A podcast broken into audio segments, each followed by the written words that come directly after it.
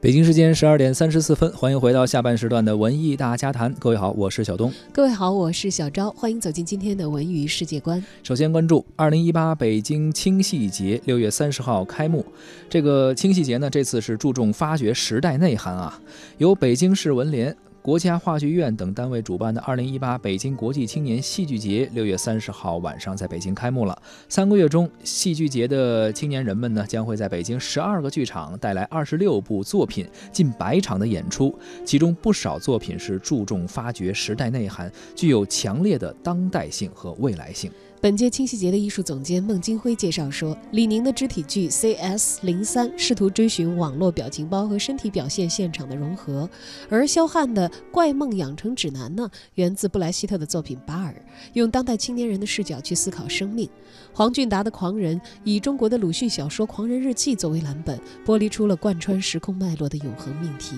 付仲豪的《哪吒回了陈塘关》以哪吒闹海作为原型，探讨了现代的主题；苏小刚的《求仙学道》以崂山道士的隐喻来探讨关于梦想的本质，等等等等。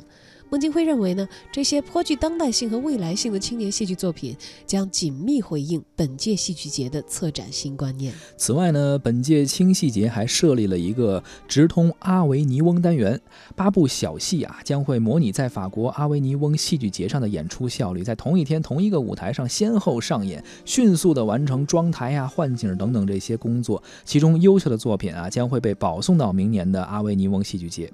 而本届戏剧节呢，鼓励青年。人呢，发掘时代的内涵，充分尊重青年人的话语权和思维方式以及表达诉求，倡导不破不立的创作魄力，在紧密回应国际最前沿的戏剧趋势的同时呢，使创作者和观者交流摩擦。交叉生长，这是孟京辉对于本次戏剧节的一个期望。嗯，回想我青年时代的时候啊，看戏那会儿也是正是这个孟京辉这个 声名大噪的那个年代，恋爱的犀牛啊，对，大家都得去看一看他的戏。而当时呢，他的标签还是先锋，先锋啊这样的一一一些先锋啊实验啊理解。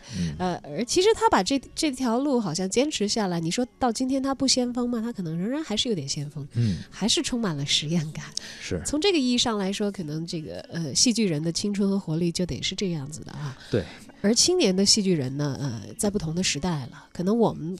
我们那辈儿看这个孟京辉的时候，我们没有过更多的这个看先锋剧的基础。现在年轻人在看你们那会儿剧，说你们这太这这叫先锋吗？这很含蓄啊！他们自己可能比我们还先锋。对，所以说很多包括艺术啊，包括艺术中的这个戏剧这种形式，也是需要不断更多的年轻人吧，年轻的戏剧人不断的有新的想法、新的创意。比如说刚刚提到了一些试图通过网络的表情包和人类的肢体的表演进行结合。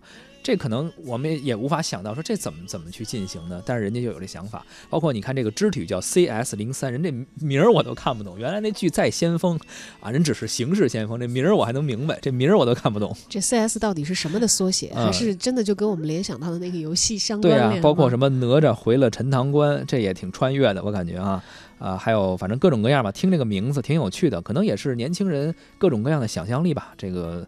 孟京辉老师也说了嘛，说充分尊重青年人的想象力和话语权，呃，因为你不知道年轻人会有怎样的想法，能够干出什么样的事情来，给他们多一些空间吧。